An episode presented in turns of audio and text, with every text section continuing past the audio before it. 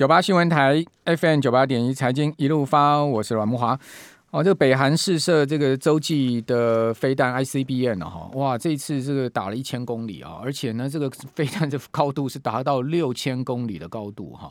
哦确实是呃，这个震惊全球哈。那北韩在乌俄战争的同时呢，做这项动作，哦，那到底它背后的意义是什么？好，它背后的用意是什么？以及呃，我们可以看到这个南韩新当选的总统尹锡悦哈，呃，虽然是亲美哈，但是呢，他也是跟习近平通了电话了。哦，这个两人在电话里面到底谈了些什么？哈，呃，还有呢，就是。尹锡悦说要把这个青瓦台啊，就是总统府啊，搬到国防部去啊。哈，他这一连串的动作到底啊，这个意味的是什么？好，我们今天要来谈这个话题啊，我们来谈一下最新的这个两韩之间的关系哦。呃，我们赶快来请教政治大学国际关系研究中心的研究员蔡增加蔡老师，在我们节目线上。蔡老师你好。哎，莫华好。哎，各位听众大家好。好，那蔡老师先从这个 ICBM 来谈吧。这个北韩也不是没有射过这个呃。呃，所谓洲际的飞弹哈，但是呢，似乎没有像这一次真的打这么远呢，一千公里，而且呢，高度到六千公里。嗯嗯，那那首先我们必须要从两个方面来看哈，嗯、第一个就是那个他这一次的一个试射的一个时机点啊，然后第二个就是说他这一次试射的一个技术是不是比之前？啊，有一个更大的一个突破。是。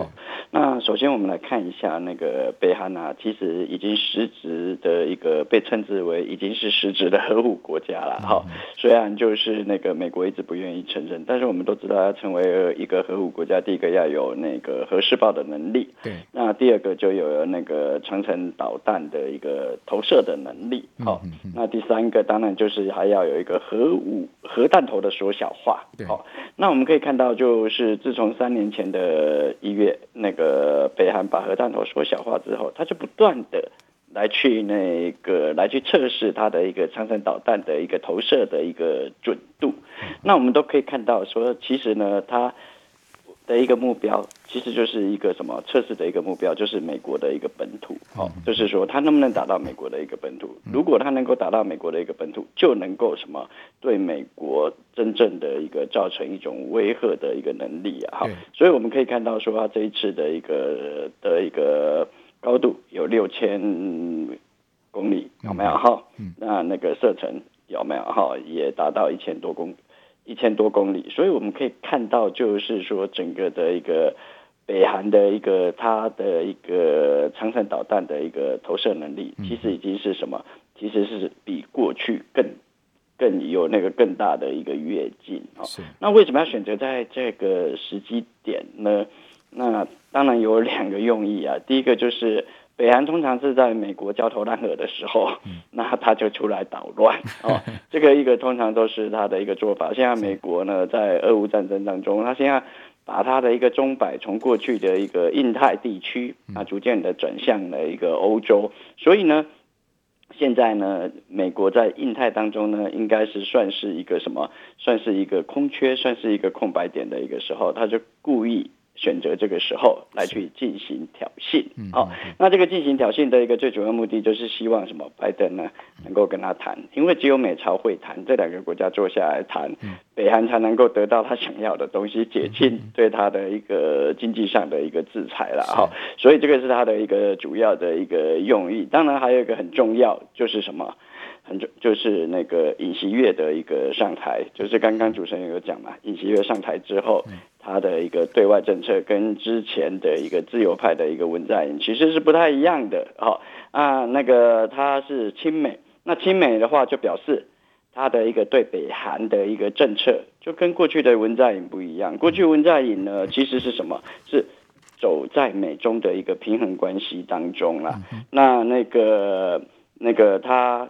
跟对北韩的政策其实是什么？其实是跟美国其实是不同调的。对那那个尹锡悦上来一个之后，他认为就是说什么？虽然说他跟北韩对话，但是他在这个北韩的一个核武问题，他又在追随着一个美国，就是说先契合再谈判，好再解禁。那这个是跟美国是是同调的。所以在五月十号之前呢、啊，五月尹锡悦是五月十号就任，所以我认为五月十号之前。北韩这种试射的一个导弹的一个这样子的一个挑衅，还会再持续。特别还有一个很重要的一个日子，就是大家都知道，四月十五号是他们的一个那个太阳节嘛。他们每次在那个时候都会那个进行的，不论是核试爆或是那个那个核飞那个飞弹的一个试射。OK。好，所以等于四月中一直到五月十号是一个很重、很这个 很关键的时间哦。这个两岸两岸关键关键时间。好，那这个尹锡月他是呃检察总长出身的嘛，对不对？好，基本上呃他其实也是办过朴槿惠的嘛，我知道他是办过朴槿惠。那这这这个人的背景到底是什么？然后呃以及他亲美的程度到什么样的状况？那他的。就任之后，会不会引发两韩之间的关系更进一步的变化跟紧张呢？嗯，尹锡悦他非常的一个特别啦，嗯、那个南韩都形容他哦，他是一个只从政八个月哦就当上总统的人啊、因为的确他以前都是在检察体系嘛，哦，从来没有当过地方首长，从来没有当过国会议员，从来也没有担任。所谓的一个政务官的一个官职，那他他过去要坐在检察的一个体系，然后短短的八个月之内，哦，他就突然的就什么就变成了一个南韩的一个总统。所以其实呢，以尹锡悦过去的一个背景来看，他应该是南韩民主化以来了哈，第一个就是一个素人的一个素人的一个总统哈。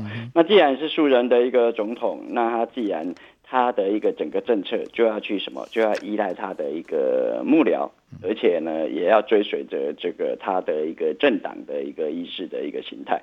尹锡悦呢，他是那个在他的一个国民力量党是属于那个保守派，哦，那所谓的一个保守派就是亲美，然后反北韩，然后反中，这个大概就是他的一个。整个那个政策上的一个基调哈，所以我记得在这个竞选的一个期间的一个时候，有人问那个尹锡悦啊，呃，上台之后，呃，想要去访问的国家的顺序，他说第一个是美国，然后非常惊讶的是第二个是日本啊，然后第三个才是什么？第三个才是那个那个中国大陆哈，所以我们可以看到说他。就是主要就是要去先去什么，先去强化跟美国之间的关系。第二个就是要改善跟日本的关系，因为在文在寅期间，日韩关系处得非常的一个不好，这个让美国非常的一个头痛啊。哈，因为日韩关系不好，美国在印太战略上就少了一块哈，所以他希望日韩能够什么，日韩能够和解。那至于对中的一个政策上。他虽然这个态度讲的好像还是蛮强硬的，但是他最近又跟习近平在那边通话，哦，那其实有一个很重要的因素就是什么？双方的一个共同关注还是在北韩的一个问题上。中国对南韩来讲，就是因为他一直认为中国大陆对北韩有影响力，所以呢。要到平壤的一个捷径，其实是要通过平，是要通过北京的，所以这个也是他非常了解。这也就是有人说，其实他的一个对中的一个政策改变不会太大，但是呢，亲美的一个路线是确定的。嗯嗯，好。不过看到中国大陆官方媒体说呢，习近平跟尹锡悦通了电话，哈，嗯，呃，只算是一个礼节性的通话嘛，嗯。应该不是会谈到很深入的一些两国之间，或者说北韩之间的问题，是这样吗？是一个先、嗯、先行，大家先打一个电话，然后呢试探一下，这样是这样一个情况吗？嗯、呃，我觉得以那个什么那个尹锡月他要打这一通电话，我觉得他的一个整个的一个背后的一个盘算、嗯、有没有哈？一定是什么？一定是非常的一个清楚。他必须要什么？他必须要去拉拢跟那个什么，跟中国大陆之间的一个关系，因为中国大陆不只对他有那个所谓的一个那个北韩的一个问题，然后最重要就是经济上的一个利益哈。其实，在那个尹锡悦上台之后啊，我们我这一阵子也是陆陆续续跟那个南韩的一个学者进行那个视讯啊，啊，了解他们对那个尹锡悦的一个态度跟看法，他觉得呢。那个中国大陆的一个经济哦，对他们哦是无法摆脱的一个魔咒啊！哦，他们其实是非常依赖中国大陆的一个经济上的一个市场，这个也是尹锡悦呢他在那个对外的一个对中的一个政策上必须要考量的一个非常重要的一个的一个重点。好，那两韩关系五月十号之后会有激烈的变化吗？嗯，我觉得两韩关系呢，五月十号之后我们可以看到以尹锡悦他第一个要去访问的国家就是美国嘛，哦，那这大概是五月下旬，哦，他去访问美国，访问美国当然一个很重要的就是什么，就是要强化美韩之间的一个同盟关系，哦，那其实呢，最主要就是什么，有三个重点，第一个重点就是什么，就是那个过去韩国呢对于那个要去加入美国的一个抗中的一些。的一些什么什么所谓的一个是那个印太战略啦，或是 Quad 有没有哈？就是所谓的印度、澳洲、英国、美国这种四国的一个的一个军事对话，韩国都没有加入。好，那他在这次的的的一个所谓的一个竞选的一个过程，他说啊，嗯，那个嗯，南韩要重新来加入这样子的一个抗中的一个。抗中的一个联盟当中，那第二个呢，就是要恢复美韩的一个军演，这个对北韩来讲其实是非常的一个刺激的哈。对，因为那个他们在文在寅时期其实就有一个妥协点哦，就是说，嗯，那个对那个暂时停止那个美韩之间的一个军演来去挑衅北韩。那他现在要重新启动美韩军演，我觉得这个对北韩来讲。啊，他会认为是一个很重要的一个挑衅，还有一个很重要的第三点就是美日韩三边的一个合作关系要重新什么？OK，要重新来架构起来。好，我我们这边先休息一下，等下回到节目现场。九八新闻台 FM 九八点一财经一路发，我是阮慕驊。好，这个朝鲜半岛会不会变成是亚洲另外一个地缘政治重大风险？哈，这个火药库哈，这个五月十号之后，尹锡悦上任之后，两韩的关系会不会更加激化？哈，刚才呃蔡老师讲了这个。这个尹锡悦要恢复到这个美日军演，好，然后呃，这个美韩军演，好，然后呢，韩嗯，然后呢，这个还要跟日本、跟美国形成三方的这个同盟，这呃，金正恩受得了吗？好，这个呃，朝鲜半岛已经很久没有发生这个大规模的战争，到底有没有可能呢？嗯，我觉得这，我觉得要看主要还是那个金正恩要的是什么，还有一个美国。对于金正恩最近的一些挑衅，美国的一个态度是怎么样？哈、嗯，那我们可以看到哈，那个最近的一个北韩，其实是应该是从今年一月开始了，哈，那就不断的从那个短程飞弹，然后要中程飞弹，现在又射到了一个所谓的一个长程飞弹，哈，其实它最主要其实就是要做给做给美国看，啊、嗯。那也就希望告诉你，我有这个能力就对，对，我、嗯、我能够威胁到你的一个本土，好、嗯，那要主要就是希望美国呢能够跟他坐下来谈，他现在最迫切需要的一种经济制裁，好、嗯，就是解除对他的一个经济制裁。但是我们可以看到哈，美国应该很难解除，嗯，对，但拜登呢还是什么，还是冷处理，哈，似乎呢还是。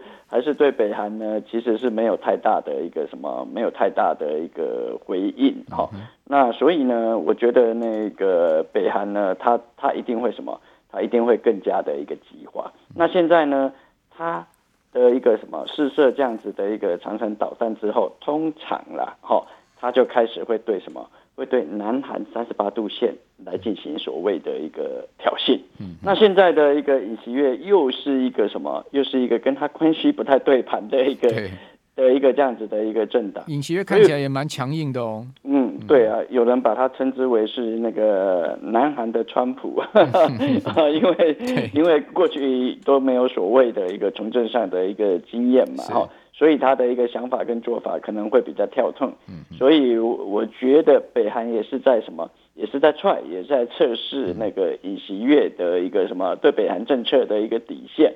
所以我觉得呢，在这个尹锡悦上台之后，他会逐渐的北韩的一个挑衅会逐渐的从这个飞弹的一个试射转向什么，转向三十八度线的一个挑衅。这个从他过去的一个模式大概就是这个样子哈。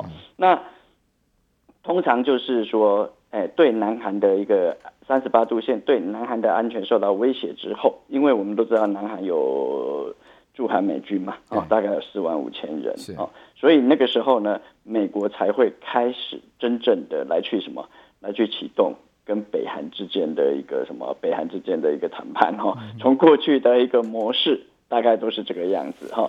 你用那个导弹的一个试射，美国通常嗯，嗯不太在意，不不太理你就对。对，但是呢，你威胁到南韩，嗯、威胁到驻韩的一个美军，嗯、美国就会来去。所以照您讲说，这个呃，也就是说，今年五月十号之后，两韩情势升温的可能性很高喽。对，我觉得一个升温的一个可能性会会会比较高哈，而且当然。那个什么，到底会升温到什么时候？嗯，哦，会升温到什么样的一个程度？这个也要看那个尹锡悦上台之后他的一个政策嘛。我觉得有几个观察点了哈。第一个就是他到美国去，他访五月下旬去访问美国，对北韩问题，那个尹锡悦跟拜登之间有没有达成什么样的一个协议？哦，这个就是那个北韩的一个最主要的一个观察点。第二个。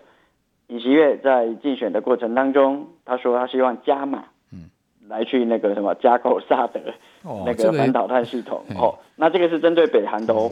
那他会不会真的做这件事情？但北京也会很不高兴啊。当然，当然，当然。因为上一次上一次架萨德的时候，北京就对韩国做经济制裁了。对对，所以这个就是一个他的一个什么，他的一个竞选过程当中，他的一个最主要的一个政策。所以我觉得北韩主要还是看。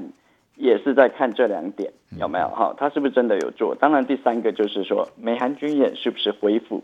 哦，所以这如果这三个这三点啊，南韩都都真的哎说到做到哦，那当然那个北韩呢就会提高他的一个什么挑衅上的一个的一个力度哈。但是从过去以来啊。南韩总统通常都是在竞选的政见跟实际的一个做法，通常都会有一些落差哦。所以我觉得他提出的这三个政见当中，嗯，应该是什么？应该不会什么，不会完全的一个落实，特别是在萨德的一个反导弹系统，因为那个南韩想买，美国不一定会卖给他啦。哦，所以我觉得美国的态度还是很重要的。OK，好，那。呃，韩国现在目前的整个民情是如何呢？他们就是说，呃，尹锡悦他其实是以非常非常些微的票数，不到一个百分点当选的嘛，对不对？嗯，那代表南韩其实呃还是有一半的人 其实并不是喜欢他的。应该这样讲嘛，对，不对？嗯，对，南韩这一次的一个选举，我觉得非常的一个特别，因为我们都知道说，南韩过去的一个总统大选，大概都有地域性的一个分裂了，哦，哦，就是在庆尚道是比较支持保守派，在全罗道是比较支持自由派，大概这次也大概也是这样子的一个模式，但是这次出现跟过去不一样的是什么？哎，性别的一个差距，哦，性别的一个落差，女性投给李在明的多，男性。投给什么？投给尹锡悦的多。为什么会这样？嗯嗯，因为这次的一个竞选的过程当中呢，那个什么，那个尹锡悦说他废除女性事务部啊，所以引发那个女性选民对他的一个什么，对他的一个不满嘛。所以这次的一个选举也出现了一个性别这样子的一个投票的一个差距哈。所以这个是韩国的一个政治上很特别的一个地方。但是呢，这一次尹锡悦能够选上。很重要就是什么？就是一个年轻选民对他的一个支持，嗯，哦，所以让他，因为过去年轻选民几乎是什么？几乎都是支持文在寅的一个自由派，嗯，那这一次呢，绝大部分都倒向了什么？倒向了一个尹锡悦，为什么会这样？那呃，当然就是为什么会去支持保守派？嗯 嗯，因为对这一次的，当然很重要就是什么？对于那个文在寅的一个什么的一个房市的一个政策，非常的一个不满哦，房价涨太凶，哎哎哎，那个 那个。那个慕驊应该知道，就是首尔在过去两三年，那个整个的一个房价真的是涨得不得了，不得了。对，然后很多年轻的一个住不起，住不起一样。对对对对对，所以这个就是他们就把怨气放在，就是在那个投射在这个文在寅的一个身上，而且再加上那个那个尹锡悦这一次在竞选过程当中也搭上韩国的年轻人的反中的一个声浪。哎，这是很特别的哈。过去那个韩国的年轻人大概反中没有这么样的多，但是近几年哦哇，那个反中的一个力量其实越来越高。什么原因呢？为什么韩国人开始年轻一代会反中呢？哎，当哎很重要的一个原因，其实是从二零一六年的萨德事件开始哦。从萨德事件那个呃，中国大陆对南韩进行了禁韩令、限韩令之后，对整个的一个民情就开始对。中国大陆其实有相当的一个反感，那那最重要就是什么？最重要就是从两年前的一个疫情开始，哦，那这个反中的一个声音又开始起来了啊。我们知道说，韩国在第一波疫情的时候受到很大的冲击嘛，就是文在寅那个时候为了中国大陆的观光客，所以一直没有一直没有管制边境，哦，所以那个时候让整个对中国的一个不满就开始起来了哈。所以我觉得这个。这个也是那个尹锡悦搭上的这个所谓的一个反中的一个浪潮啊、哦，所以这个也是尹锡悦他能够选上的一个最主要的一个原因。嗯、好，那蔡老师最后一个问题请教您，嗯、就我们还有一分钟时间哦，这个金氏王朝到底在北韩还可以持续多久啊？啊、嗯，我觉得金氏王朝应该是可以的。至少未来十年二十年，我觉得都不会有太大的一个变化。金正恩是身体都没问题就对了。什么东西？金正恩身体就算身体有问题，他还是有还是有金氏的一个接班人啊。哦，对对对，哦、我觉得那个北韩呢，我们不能用平常我们在外面世界在看，因为它是一个什么非常封闭的一个世界哈，哦、而且呢，那个他的一个洗脑的非常的一个厉害。所以他的人民其实又不知道外面的一个讯息，他真的是比伊朗还封闭了。对对对，当然封闭多了，伊朗人至少还可以出国。对啊，好，非常谢谢蔡老师接受我们的访问，谢谢，谢谢，好，拜拜。